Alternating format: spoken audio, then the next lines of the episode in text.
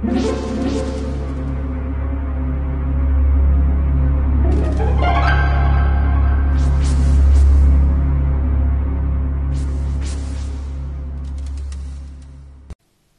家好，我是小依依，欢迎收听一分钟破案。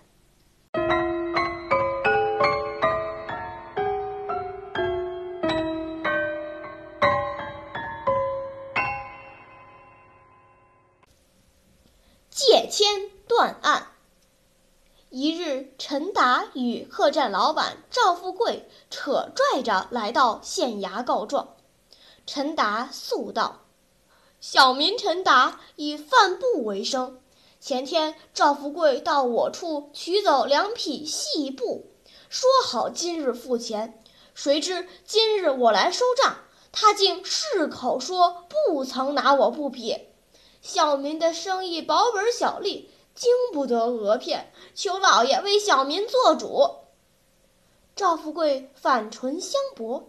两人竟在公堂面前互相斥骂。黄知县一拍桌子，喝令他们噤声。待问过两人详情后，黄知县已明白几分。况且他早已听闻赵富贵的品行，就将计就计，试探一番。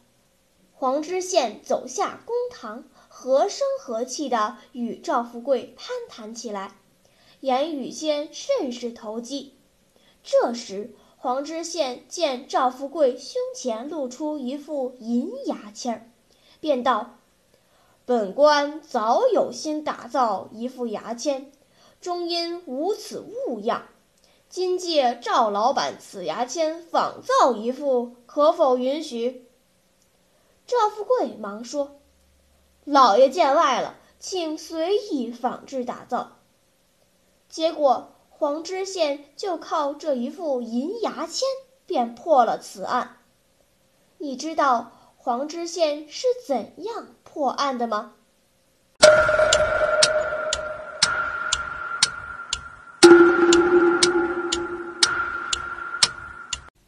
你想出答案了吗？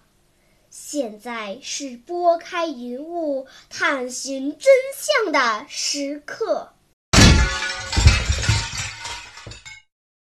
原来黄知县让赵富贵稍后，言称寻匠人，看样定制。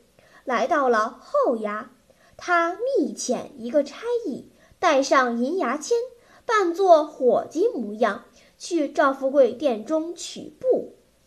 差役见了赵富贵的妻子，取出银牙签，对他说：“赵老板将前两天进的那匹布转卖给他人了。”因故不能亲自来，派我代为取去，恐你生疑，以持银牙签为凭。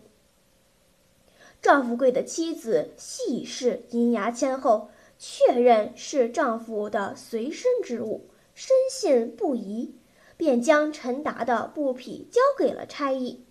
这样证据确凿，赵富贵只好认罪。